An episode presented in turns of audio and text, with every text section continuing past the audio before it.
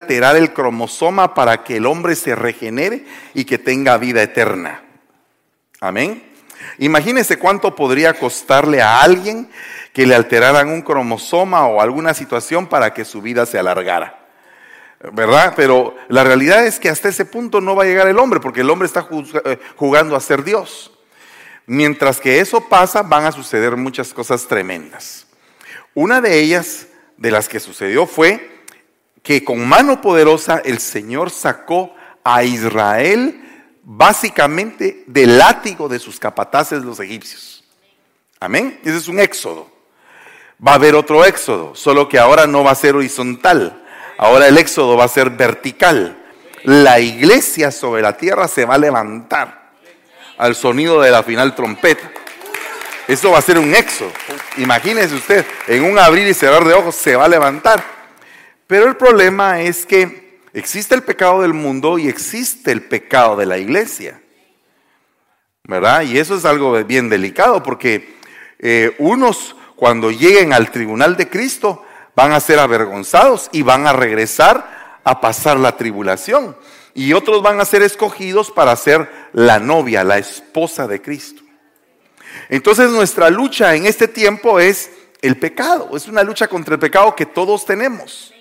Aquí no se trata de rangos ni de posiciones dentro de la iglesia, se trata de la santidad, que es algo muy personal de ti con el Señor, de mí con el Señor. Entonces nosotros tenemos que buscar librar esa batalla, vencer el pecado y salir adelante. Amén. Pues entonces Israel estaba eh, sometida por 400 años que ya Dios se los había revelado a Abraham.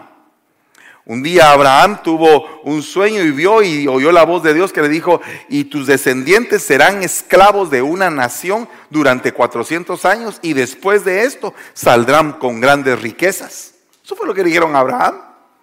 O sea que ya ese momento estaba escrito, el día en que ellos iban a salir. Bueno, pues unos días antes se tenía que cumplir que iba a haber la muerte de los primogénitos egipcios. Amén. Bueno, se recuerda usted el acontecimiento. Entonces viene y Moisés recibe órdenes y dice, todos, todas las casas de los hebreos tienen que tener sangre de cordero en los dinteles y en los postes de cada puerta. Entonces el día de hoy le quiero hablar acerca del poder que se adquiere por la sangre de Cristo. Y tomaréis un manojo de hisopo, dice el Señor, y lo mojaréis en la sangre que está en la vasija. Y mancharéis con la sangre que está en la vasija el dintel y los dos postes de la puerta, y ninguno de vosotros saldrá de la puerta de su casa hasta la mañana. Amén. Ok. La sangre era como un candado. Era un candado para los que estaban adentro y para el que iba a pasar por afuera. Los que estaban adentro no podían salir. Porque una vez echaban sangre se tenían que meter y no salir para nada. Y le puedo asegurar que algún desobediente ha de haber salido. Le puedo asegurar que más de alguien ha de haber salido. Bueno, eso es otro punto. Ahora, relacionemos este versículo con este. He aquí yo estoy a la puerta y llamo. Si alguno oye mi voz y abre la puerta, entraré a él cenaré con él y él conmigo. Qué interesante, ¿verdad? Porque el cordero, la sangre del cordero estaba puesta en forma de cruz. O sea, acá arriba y a los costados. Estaba en forma de cruz. Entonces, el Señor, el cordero, estaba en la puerta. Cuando pasó el Padre con el ángel destructor, vio a su hijo y cada vez que miraba a su hijo en cada puerta, ahí no entraba. Amén. Va, pero pasó la destrucción. ¡Fum! Pasó y no te tocó. Pero ahora ya el Señor está parado en la puerta. Entonces ahora se voltea y empieza a tocar. Toc, toc, toc, toc. ¿Me dejas entrar? ¿Verdad? Y entonces vienen los que están adentro y dice, quiero entrar. Quiero que entres. Cuando Él entra, ya no está solamente en las puertas, ahora quiere estar dentro de ti. Por eso es que dice, entraré a Él. Amén. Entraré a Él. Ya no solo estoy en las puertas para protegerlo. Ahora voy a entrar a Él. Pero ¿cómo voy a entrar? Por medio de la cena. Entonces, cuando tú tienes la cena del Señor dentro de ti, adquieres un poder para reprender al destructor. Amén. Oh, no sé si tú eh, imaginas cuántas veces en algún momento ha estado en tu vida algo al borde de la destrucción.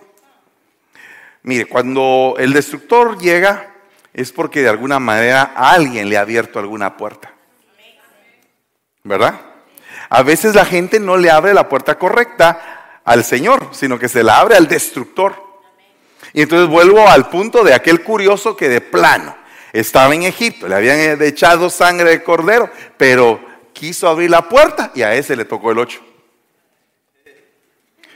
¿Me entiende? Porque la puerta estaba cerrada por la sangre. Todos nosotros, cuando somos bañados, rociados, eh, cuando la sangre de Cristo nos llena, tenemos un poder en contra del destructor, siempre y cuando no abramos la puerta.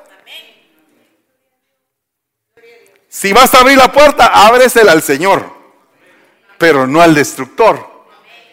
Bueno, ¿cuántos, cuántos le han abierto la puerta a alguien que no debían de haberse Él dijo, cierto hombre de una gran cena, invitó a muchos. Y a la hora de la cena envió a su siervo a decir a los que habían sido invitados, venid porque ya está todo preparado. Inmediatamente empezaron las excusas. El primero dijo, yo compré un terreno. El segundo dijo, yo compré unas yuntas de güeyes. Y el tercero dijo, yo me voy a casar. Fíjese que son tres, tres dimensiones de excusa que la gente normalmente tiene. El primero, las cosas terrenales.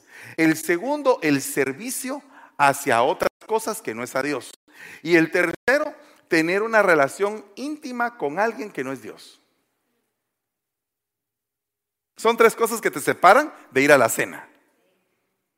El que está pensando en lo terrenal, eh, eh, hermano Fernando, fíjese que hoy no voy a poder llegar al servicio. ¿Y por qué no vas a venir? Bueno, no voy a poder llegar porque, fíjese hermano, que eh, juega México y Estados Unidos.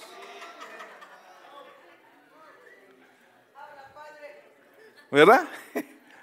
Amén. Entonces, como juega México y Estados Unidos, hermano, hoy no puedo llegar.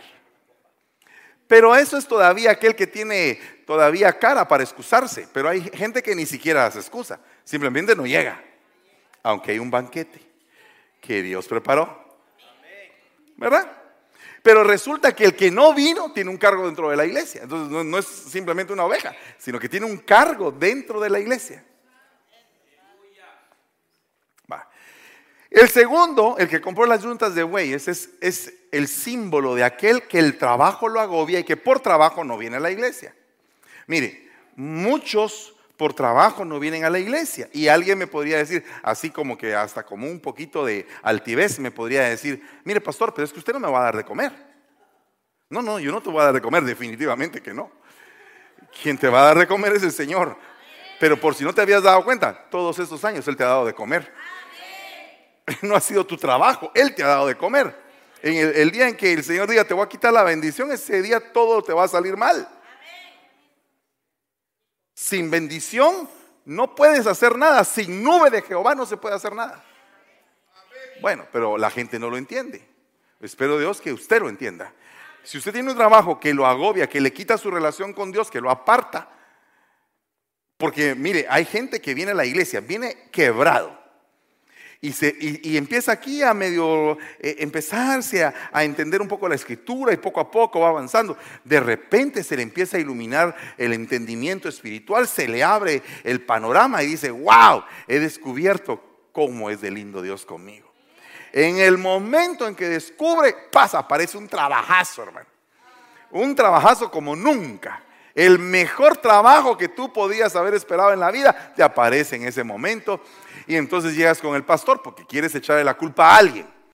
que alguien te dio permiso, ¿verdad? Entonces llegas con el pastor y, te dice, eh, mire hermano Fernando, fíjese que tengo un trabajazo, pero mire, un trabajazo que nunca pude haber tenido. Es que Dios me bendijo, pero yo no sé qué dice usted. Tengo que renunciar al privilegio, te no voy a venir tales días. Y a mí me echa a mí el, el asunto. ¿Verdad? Entonces, el problema es que de repente la persona dice, si uno le dice no, la persona dice, pero es que esto es de Dios, porque nunca había tenido esta bendición. Yo se lo pedí por años y ahora viene. Bueno, yo sé que una cosa, las tinieblas siempre vienen antes de la luz. Se los digo a las, a las chicas princesas de Dios de esta iglesia.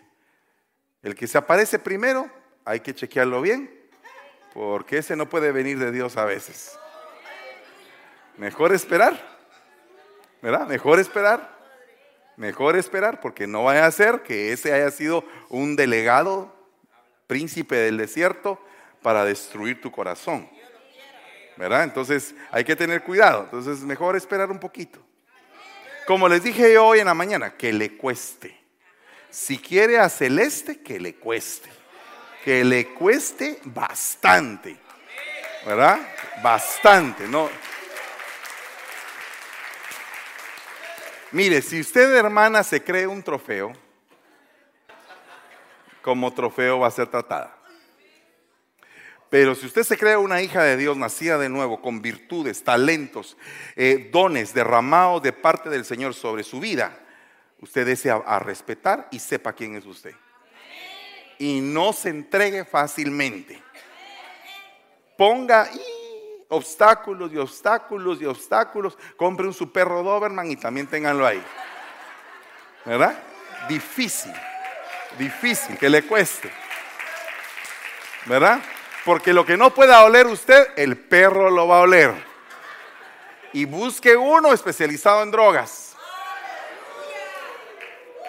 No, en algún momento, en X lugar del planeta Tierra, yo fui a un retiro y entonces invité a unos policías a que llegaran. Todos los muchachos se metieron corriendo en un cuarto. Porque los policías llevaban unos perros. Y rápido, ¿y, qué se hicieron aquel y aquel? Escondidos andan. ¿Pero por qué andan escondidos? Vino, vinieron los, los guaruras. ¿Pero qué tiene? Es que traen perros. ¿Sabe qué? Tuve que llegar con el guarura y preguntarle, eh, mire señor policía, ¿qué huele su perrito? Este es especializado en bombas, me dijo. Ah, ok. Muchachos, salgan de ahí. El perro solo huele bombas.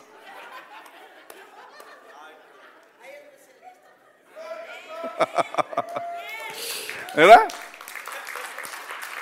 Ahora imagínense una doncella con un, con un perro así. Mira qué linda estás olelo vos, a ver qué, qué huele. Y el, si el perro cae muerto, saben ni qué olor llevaba el pobre, el pobre muchacho.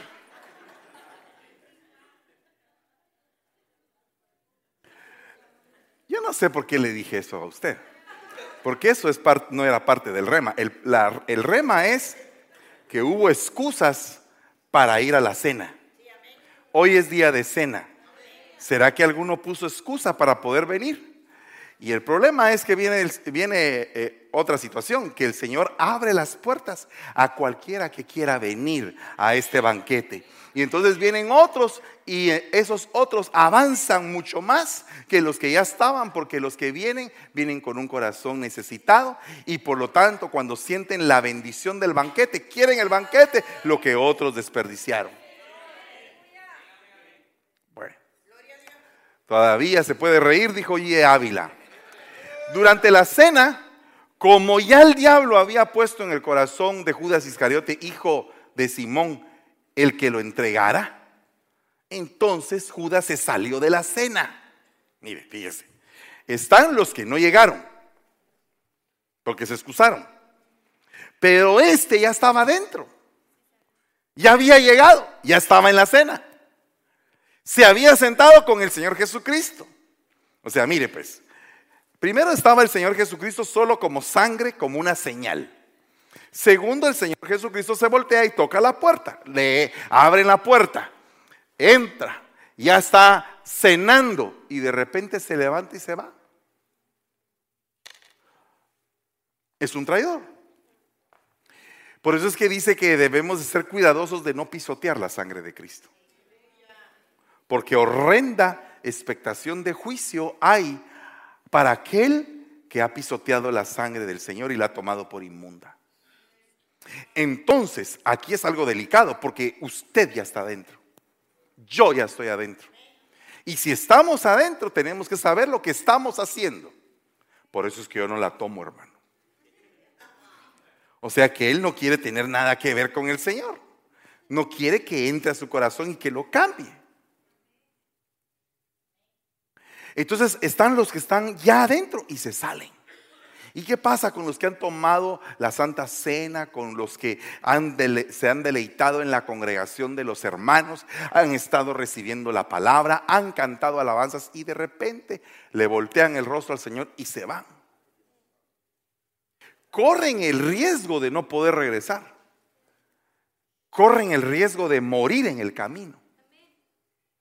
O sea, esto no es un juego, porque yo conozco muchos casos que son así, que van se van, ya tenían comunión con el Señor y se van y ya no vuelven. O sea que eh, eh, esto es cuestión de saber si te vas a salir del cuarto donde estás con Jesús. Vea lo que dice acá. Pues el Señor pasará para herir a los egipcios y cuando vea la sangre en el dintel y en los dos postes de la puerta, el Señor pasará de largo y no permitirá que el ángel destructor entre en vuestras casas. Pero ahora veamos qué pasó con Judas.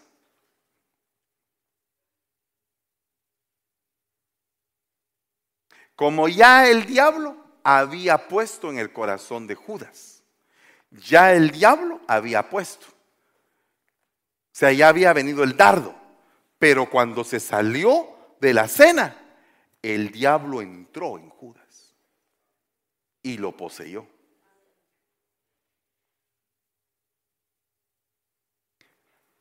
Ese silencio es delicado, hermano.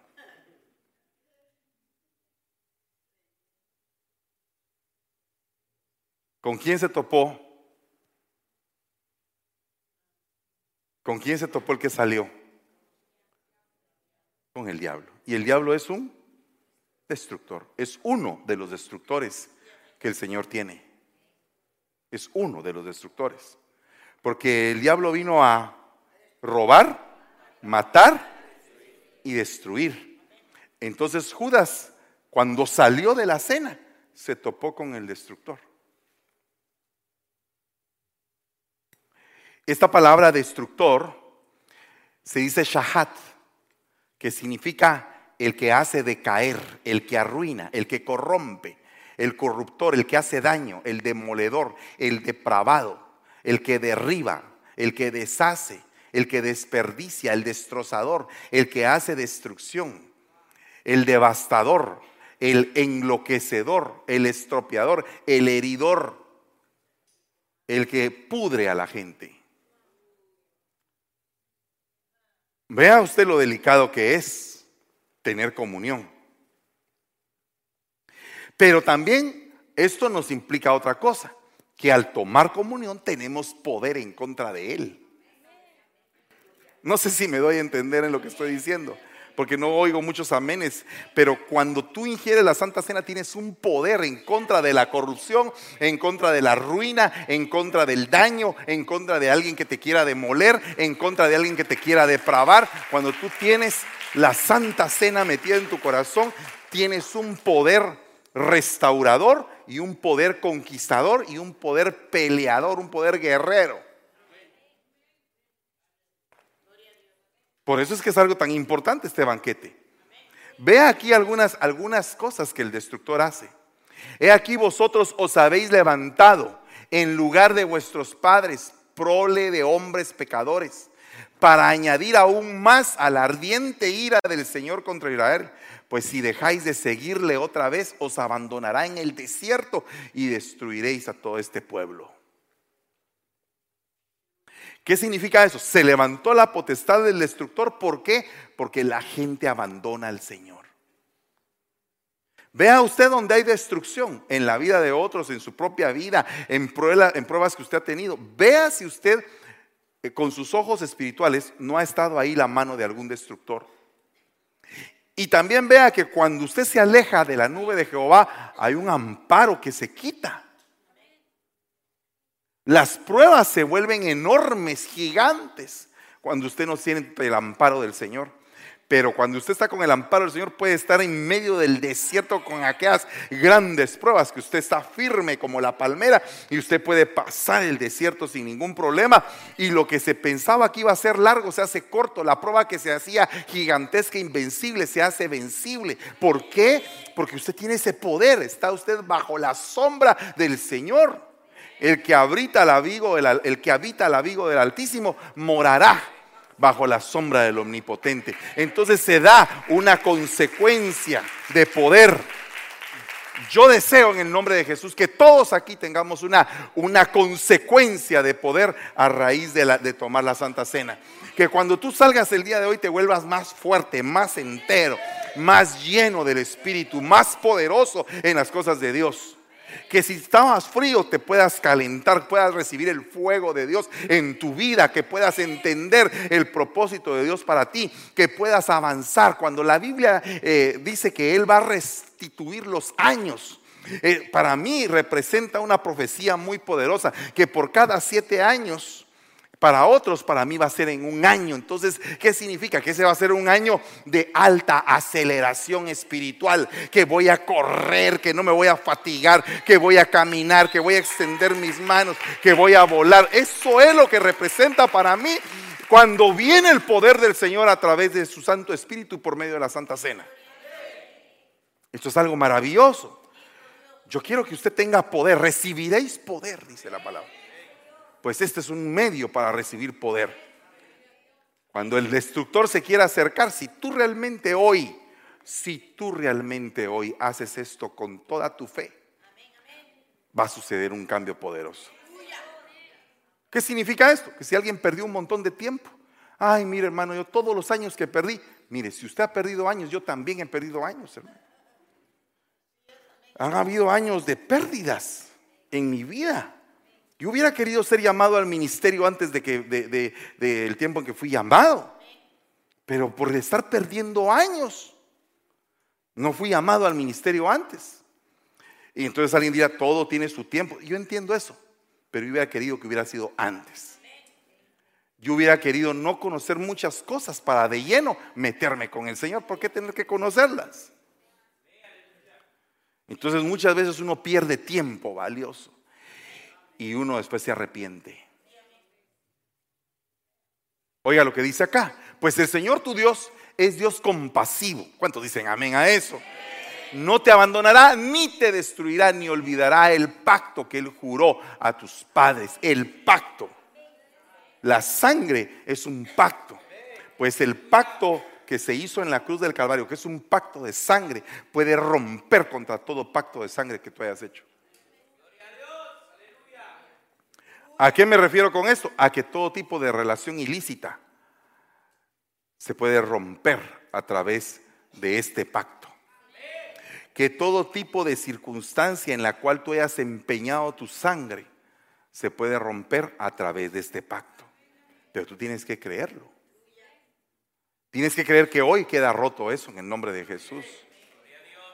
Porque el Señor es compasivo. Él dice, voy a tener compasión de mi pueblo y voy a dejar instituida la cena para que todo el tiempo ellos tengan el poder para recuperarse, para levantarse. No para estar pecando deliberadamente y, y pecar y después componerse, no, no, entender el poder de la sangre. Amén. Vea, sin embargo, dice la palabra, el Señor no quiso destruir a Judá por amor a David su siervo, ya que le había prometido darle una lámpara por medio de sus hijos para siempre. Entonces, ¿qué significa esto? Lámpara es a mis pies tu palabra y lumbrera mi camino, dice. Entonces, la Santa Cena tiene que estar, es, dice que el verbo se hizo carne, ¿no? Esa es la, la palabra se hizo carne. Ahora dice, el que come mi carne y bebe mi sangre, ha pasado de muerte a vida. Entonces, la palabra juega un papel muy importante para que el destructor no te ataque. Porque escrito está, escrito está y escrito está.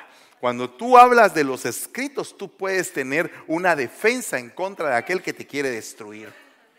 Si alguien te quiere enfriar, si alguien te quiere alejar de tu congregación, si alguien te quiere apartar, si alguien te quiere separar, no es de Dios. No es de Dios eso. No es de Dios. Te quiere volver un inútil.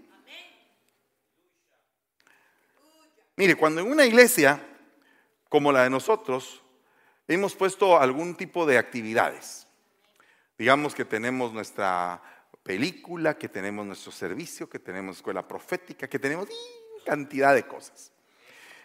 Yo esto no lo hice porque a mí se me ocurrió.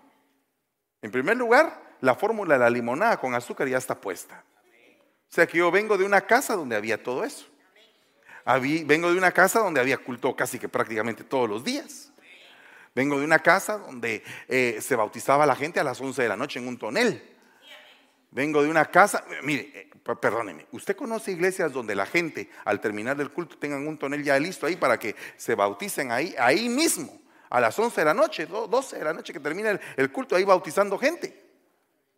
Es que mire, si queremos tener un avivamiento, vivamos el avivamiento. Tengamos primero el avivamiento aquí. Si el avivamiento no es que crezca que venga un montón de gente, esa es la consecuencia. Esa es una consecuencia, pero realmente el avivamiento se tiene que dar en nuestro corazón primero. El avivamiento tiene que estar aquí, tiene que ser una gente fogosa, gente que quiera servir, gente que quiera estar participando. No, gente cansada, ay, mire hermano, ya no aguanto. Mire hermano, ay, mire, eh, yo, aquí estoy jalando la pierna, hermano. No, no, no. Eh, lo que estoy diciendo es que cuando tú te metes en un ejercicio continuo de servicio al Señor, tú te vuelves, pero mira, hermano, lleno, poderoso. No te estoy diciendo que te vuelvas Marta, no te estoy diciendo eso. No te estoy diciendo que hagas tu servicio de mala gana. Te estoy diciendo que sirvas donde Dios te ha marcado que puedes servir y que te desarrolles ahí con todo y que también te sientes a escuchar palabra y que vengas a recibir y a comer y a comer y fortalecerte para que tú te puedas expandir. Eso es lo que estoy diciendo. Dice, sin embargo, no quiso, no quiso el Señor destruir a Judá. No quiso el Señor destruir a Judá. Judá es la alabanza. Amén, es el ministerio de la alabanza. Es el ministerio de la adoración. Ese es Judá. Judá significa alabanza.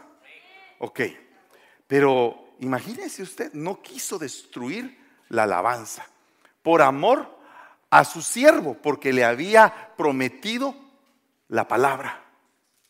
Entonces, ningún siervo de alabanza, ningún siervo que se considere miembro del grupo de alabanza, podría estar tocando sin tener conocimiento de la palabra.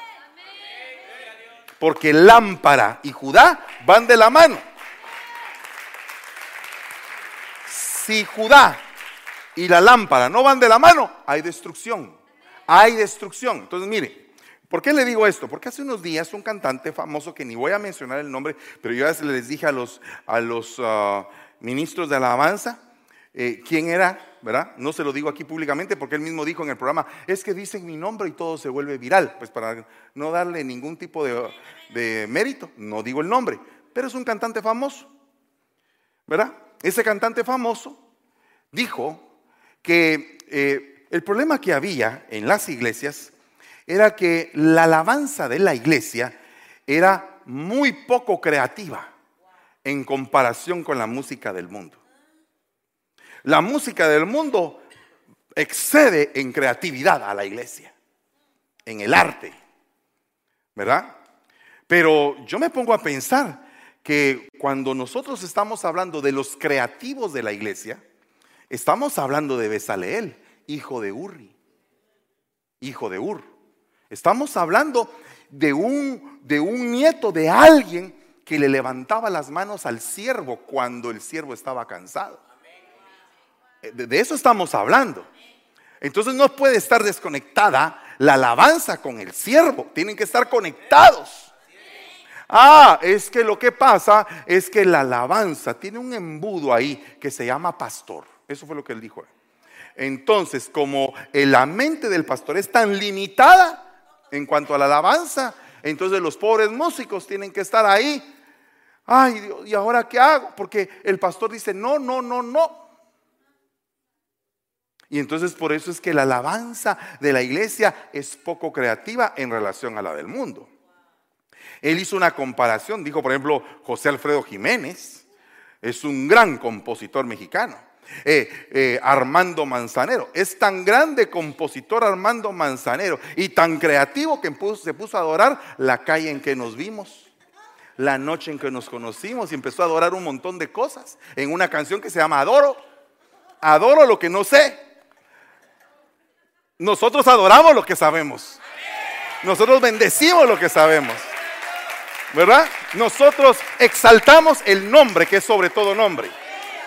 A eso es a lo que nos dedicamos. Y para eso el Espíritu de Besaleel eh, se ha derramado sobre nosotros para poder eh, atraer las bendiciones, atraer la visualización del siervo. Porque mire, Besaleel no lo construyó simplemente porque se lo imaginó, sino que Besaleel fue el visualizador de lo que había eh, visto Moisés. Él fue el que hizo realidad lo que Moisés había visto en el monte. Entonces Moisés bajaba y le decía, mira, esto no es así. Necesito que el candelero sea de esta. Ah, ok, ok. Eh, ¿cómo, es que dices? Ah, así, así. Oh, ok. Eh, esto que vas a hacer, el arca del, pacto, tiene que ser de esta y esta forma, con estas dimensiones. Eh, Moisés hablándole al siervo. Entonces, ¿Por qué se enojaría un ministro de alabanza porque yo venga y le diga, mira, ¿sabes qué? Vamos a cantar una canción del tiempo de los picapiedras. ¿Verdad? ¿Verdad? ¿Por qué tendría que enojarse? Si ese es un canto que, le dio gloria a Dios en su tiempo y que muchos cantos de esos nunca pasan de moda. ¿Verdad? ¿Sabe por qué no pasa de moda? Porque lo sencillo en el cielo nunca pasa de moda. Lo sencillo tiene una profundidad inmensa. La canción más sencilla, entre comillas, entre comillas, a la vista de muchos creativos de la tierra, es la canción que aparece en el Apocalipsis. Santo, santo, santo. Tres veces santo. Esa es la canción. ¿Verdad? E, eso es todo. ¿Verdad? Dígame, eh, un artista, ¿y, qué de creativo tiene eso? Eso es la esencia de la creación. Eso es lo más profundo que puede haber. Es lo más excelso, lo mayor. Este cantante hizo un canto que dice, con manos vacías vengo a ti. Cuando la Biblia dice, no nos debemos de presentar con manos vacías delante del Señor.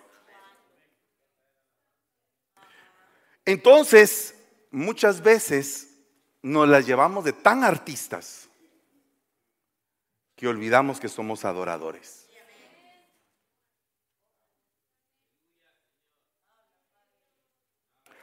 ¿Verdad? Nos las llevamos de tan artistas.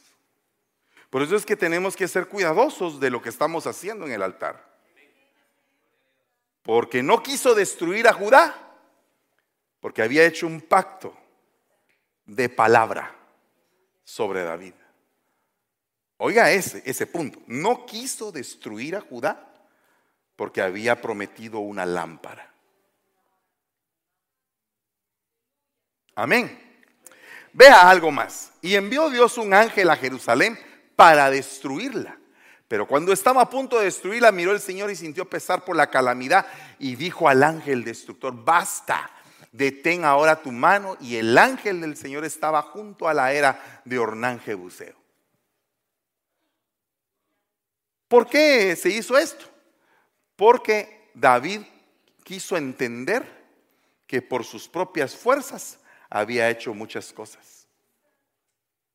Entonces vino una, una destrucción por haberse él sentido que podía hacer algo en sus propias fuerzas. Por eso es que el pecado de altivez es uno de los pecados más terribles. Tan terrible es que se echó a Satanás del cielo. Entonces es un pecado terrible. Dice que Dios ve de lejos al altivo. ¿Cómo puede un hombre adorar a un Dios humilde cuando el hombre es altivo? No se puede. Tenemos que votar toda altivez. Tenemos que aprender a humillarnos. Pero eh, el problema acá es que muchas veces las personas piensan que con sus propias fuerzas pueden lograr muchas, muchas, eh, muchos éxitos o muchas victorias en la vida. Y después el Señor solamente hace y se deshizo todo lo que, lo que el hombre hizo. Porque cuidado si estamos construyendo sobre la arena. Construyamos sobre la roca. La roca es Cristo Jesús. No hay otro fundamento que Cristo Jesús. Y el que sobre este fundamento edificare no será destruido. ¿Verdad? Pero tenemos que saber cómo edificar. Dice la Biblia que cada quien mire cómo edifica encima. Porque el hombre que edificó sobre la arena, ¿qué pasó? Vino la tempestad, vino la tormenta y se llevó todo. Esto a mí me habló en el año 2006, si no me equivoco. Estábamos en el gran retiro y el apóstol se paró y dijo lo siguiente, no cabe duda que la tormenta va a llegar para todos. Pero vamos a ser probados en dónde está nuestra casa. Si está puesta en la roca o si está puesta en la arena. Si pusiste tu casa en la arena, se va a deshacer lo que hiciste. Si pusiste tu casa en la roca, va a permanecer. Pero no podemos evitar que haya la tormenta. La tormenta va a llegar. Entonces eso, ala, eso acongojó mi corazón. ¿Sabe qué dije yo? Ay, papito, que la tormenta que me toque no sea tan fuerte. Me, entró temor, temor reverente. No sé si usted tiene temor reverente al Señor. ¿Usted sabe qué es tener temor reverente? Saber que por haber ofendido a Dios a usted le va a pasar algo. Mejor no ofenderlo. Mejor agradarlo en todo tiempo. Pero ¿cómo podemos agradarlo si Él es tan hermoso, tan grande? Entonces, y nosotros tan llenos de problemas. Entonces no podemos guiarlo, no podemos agradarlo, perdón, ni siquiera con lo que tenemos. Tiene que ser guiado. ¿Cómo agradarle? Tiene que ser guiado. Y para eso necesitamos al Espíritu. Solamente el Espíritu puede agradar al Señor. Entonces, si no tenemos el Espíritu, no podemos agradarlo. No lo vamos a poder agradar. El que tiene el Espíritu tiene amor. Amén. Bueno, entonces, ahora le pregunto yo. Después me fui yo, me vine acá a Estados Unidos y me puse a estudiar lo que habían dicho en el retiro y me voy dando cuenta que Job se le desploma la casa por un viento que viene y aplasta a todos los hijos. Digo yo, Padre Santo, Job. Y el Señor me dijo, le cayó la casa porque estaba construida en la arena. Pero el mismo Señor dice que Job era varón recto, temeroso de Dios. Y entonces, ¿cómo está eso? Que un varón recto, temeroso de Dios, estaba, había construido en la arena. Te pregunto algo, ¿tú eres temeroso de Dios? ¿Tienes, ¿Le tienes respeto, temor reverente? Y aún a pesar de que le tienes temor reverente, ¿no hay cosas que no te han salido bien? porque creo que el fundamento no estaba de peso. Entonces, el Señor, a través de todas esas pruebas, te, das tu cuenta cómo estás edificando como cristiano. Como cristiano, ya no como mundano, como cristiano, eh, cómo estás edificando. ¿A qué compararé? A un hombre que, construyó sobre la roca. ¿A qué compararé? Pero los dos hombres, si tú te das cuenta, eh, habían tenido un impacto de Dios en sus vidas. Solo que uno había construido mal y el otro había construido bien. Entonces, ¿cómo podemos alejar al destructor? Aprendiendo a construir. ¿Y cómo construimos? Teniéndolo a él adentro, a la roca. Amén. Vea, vosotros me habéis abandonado, dice el Señor. Por eso también yo os abandono en manos de Sisac. Era un rey temible. Y los príncipes de Israel y el rey se humillaron y dijeron, justo es el Señor. Jala, qué lindo es que cuando tú sabes que cometiste un grave error, digas, Señor, aquí el único culpable soy yo. Yo soy el único culpable. No estés tú buscándole, ay, ¿será que tú por qué no lo evitaste, Señor? Y que por qué no? Yo soy el culpable. ¿Verdad? Porque cuando se humilla el pueblo, cuando se reconoce lo que se hace, el Señor cuando vio que se habían humillado, vino palabra del Señor a Semaías, diciendo, se han humillado, no los destruiré, sino que les concederé cierta libertad y mi furor no se derramará sobre Jerusalén por medio de Sisac. Detuvo la destrucción. El que se humilla, se detiene la destrucción.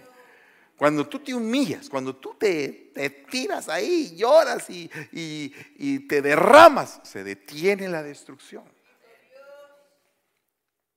Puedes detener tú la destrucción hoy a través de aquel que se humilló por ti.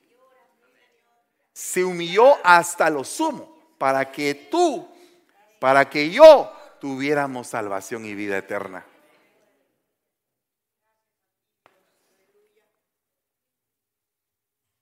Hello. Y si Él se humilló, ¿por qué no nos vamos a humillar nosotros? Tírese al suelo. Llore todo lo que pueda. Desahógese que usted está en libertad y está en su casa. Y aquí lo amamos. Y nadie debe de juzgar al hermano cuando está humillado totalmente. Nadie. ¿Y a este qué le pasó?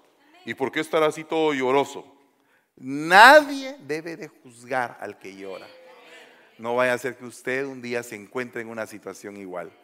Al contrario, cuando usted ve a alguien humillado, ore por él a distancia, porque a veces es necesario hasta dejar que solo se desahogue y que, y que limpie su corazón del pesar que lleva. Usted no sabe lo que está pasando en ese momento, pero lo que puede estar pasando es que la mano del Señor le está diciendo a esa persona, calma hijito, yo estoy contigo. Aunque todo el mundo con la piedra, yo estoy contigo. ¿Verdad? E, e, e, ese es el Señor. El Señor está viendo tu corazón. Toda la gente no te ve tu corazón. La gente lo que hace es criticarte. ¿Y por qué estará tan, llorando tanto? Algo ha de haber hecho. ¿Verdad? Sí, algo ha de haber hecho. Todos han hecho. Todos hemos hecho. No vengamos aquí con que, ay, que yo no, yo soy súper santo. ¿Y por qué está aquí en la tierra todavía? Ya, si usted es súper santo, todos estamos luchando, todos. Y todos vamos a alcanzar la meta.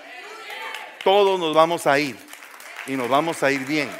Pero tenemos que luchar, tenemos que humillarnos, tenemos que buscar el perdón, tenemos que buscar la reconciliación, la restauración, la rehabilitación, la activación y la expansión en nuestras vidas.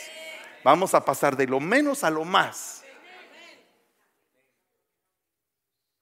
Y oiga, dice acá, entonces el rey Roboán, cuando él se humilló, la ira del Señor se apartó de él para no destruirlo totalmente. Además, las cosas mejoraron en Judá. Roboán era el hijo de Salomón. Había cometido una serie de, de insensateces. Pero vino un día en que sintió la ira del Señor Hijo. Yo tengo que, yo tengo que ver cómo, cómo vuelvo a agradar al Señor. Tengo que ver cómo hago para que se aplaque su furor. Te has topado con una persona enojada, así que se, salió, pero está enojado. ¿Y cómo haces para calmar? Cuando tú le dices, cálmate, más enojado se pone.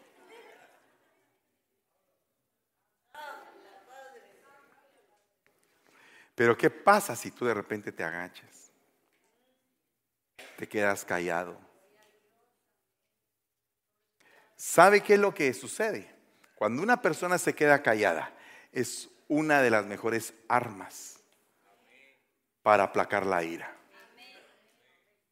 Si usted se calla, la persona se cansa. Contestame, decime algo. Callado.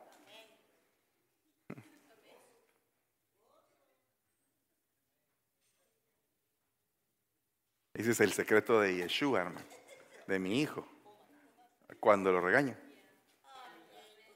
Se pone como conejo ahí con sus dos ojos. Y, ay, Dios, ¿y cómo le regaño a este?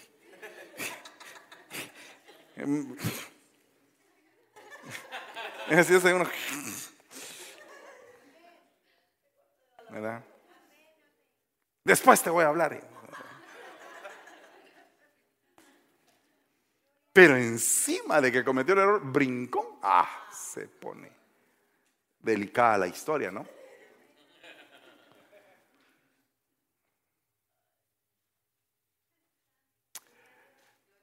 Le digo algo. Las mujercitas son diferentes.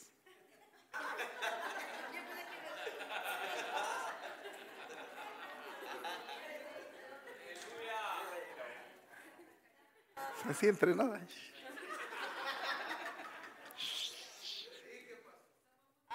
Aleluya. Gracias, hermano.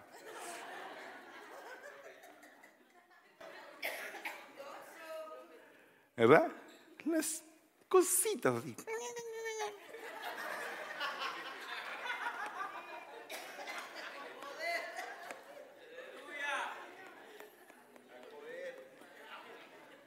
Hay poder, poder, sin igual poder en Jesús que murió. Hay poder, poder, sin igual poder en la sangre que vertió. Aleluya. Ahí nos quedamos. Póngase de pie, vamos a orar.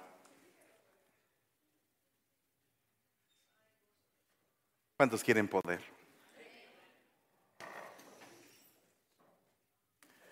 Para tener poder, tienes que santificarte y dejar que Él entre. Para tener poder,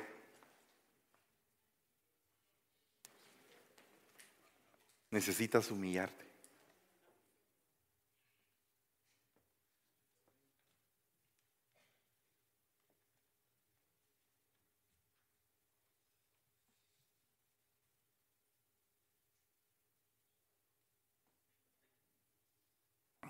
Pueden mis hermanos repartir la cena del Señor y si alguien desea pasar al frente después de eso, puede venir, después de, que tengas los elementos. Gracias. Cantemos un canto, por favor.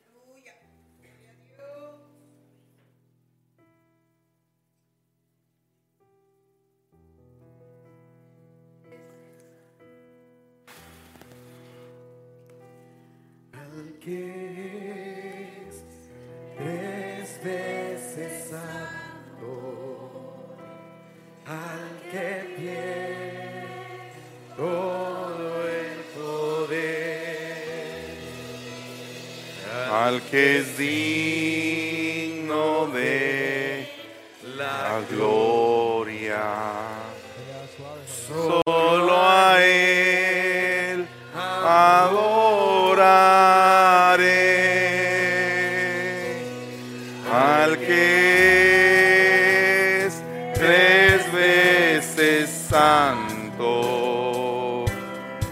Al que tiene todo el poder.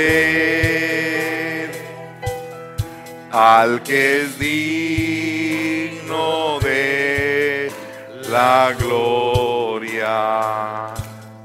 Solo a Él le adoraré.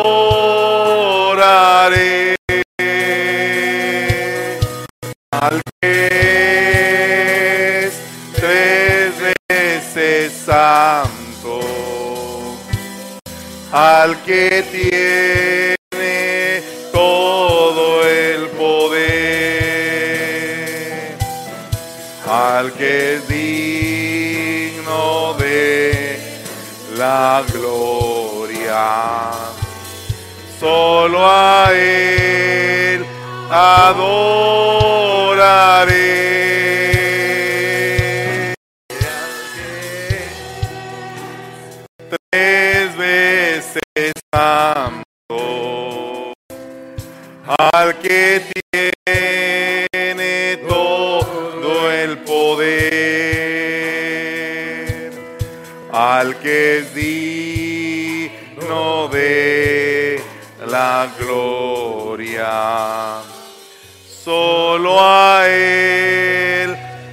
Adoraré.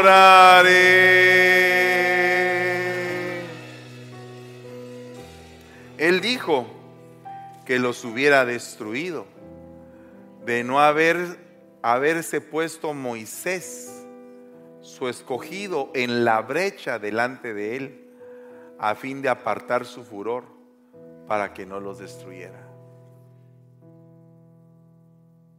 Jesús se puso en la brecha entre el Padre y nosotros, para que nosotros no fuéramos destruidos, sino fuéramos salvados.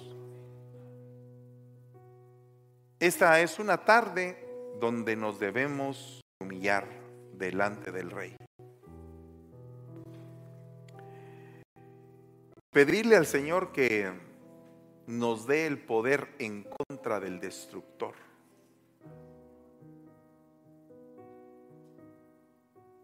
Que podamos prevalecer en el nombre de Jesús.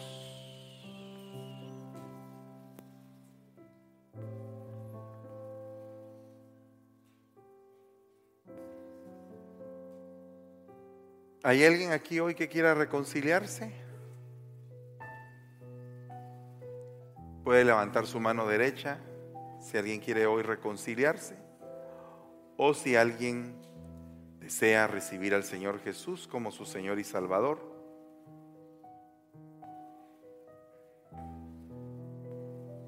¿Reconciliación? Vale. Gloria a Dios. Pasa aquí, por favor, hija. Eh, Verónica, ¿me puedes ayudar, por favor? ¿Hay alguien más que quiera hoy reconciliarse con el Señor?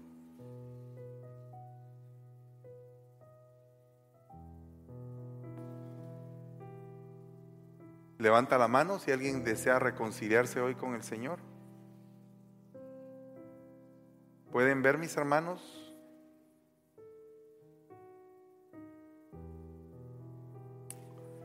Gloria a Dios. ¿Hay alguien acá que quiera recibir al Señor Jesús como su Señor y Salvador?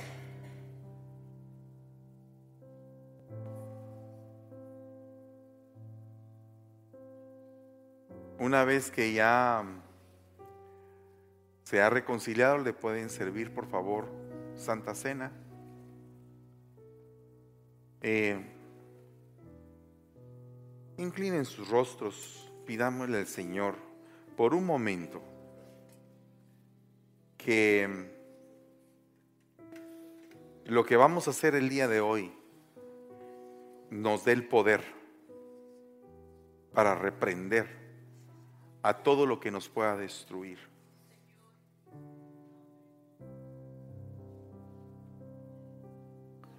En el nombre de Jesús. En el nombre poderoso de Jesús.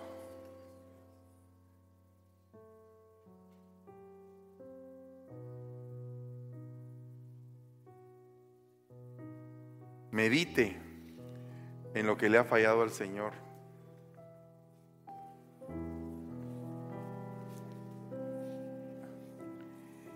Y pida perdón. Pida perdón en el nombre de Jesús. Padre, en el nombre de Jesús, venimos delante de ti, Señor, a suplicarte que haya perdón en las cosas que te han desagradado, Señor. Para cada uno de nosotros y que nos permitas cada día alcanzar aquello por lo cual fuimos alcanzados, Señor. Que se establezca hoy la paz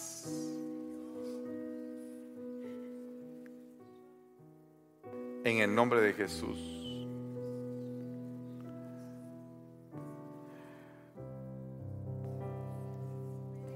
Porque la noche en que iba a ser el Señor entregado, tomó el pan y dando gracias lo partió y lo entregó a cada uno de sus discípulos diciendo, tomad y comed todos de este pan, pues esto es mi cuerpo que será entregado por ustedes para el perdón de los pecados.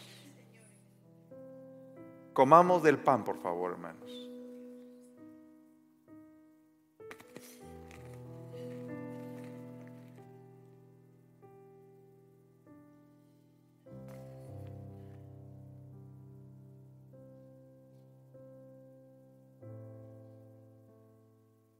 Levantando la copa, el Señor dijo, esto es mi sangre, sangre del nuevo pacto que hago con ustedes para el perdón de los pecados. Hagan esto en memoria de mí. El pan es la muerte, la sangre es la resurrección. Tomemos la vida en el nombre de Jesús.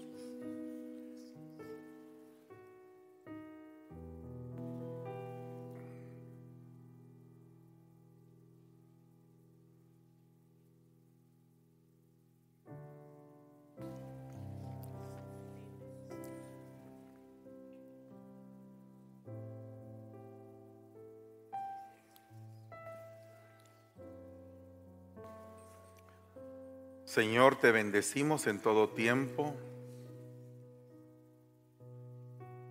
y te damos gracias.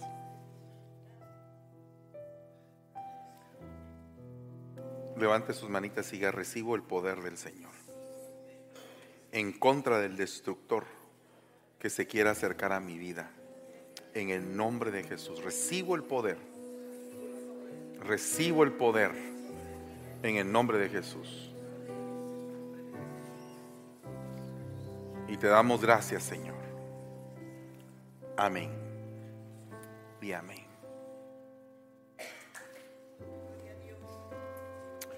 Gloria a Dios.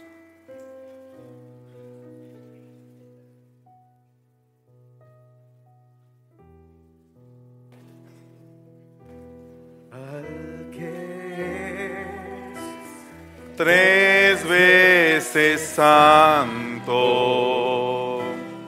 al que tiene todo el poder, al que es digno de la gloria, solo a él adoraré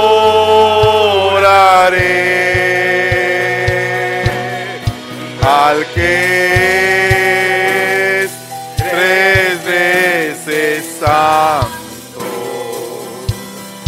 veces santo, al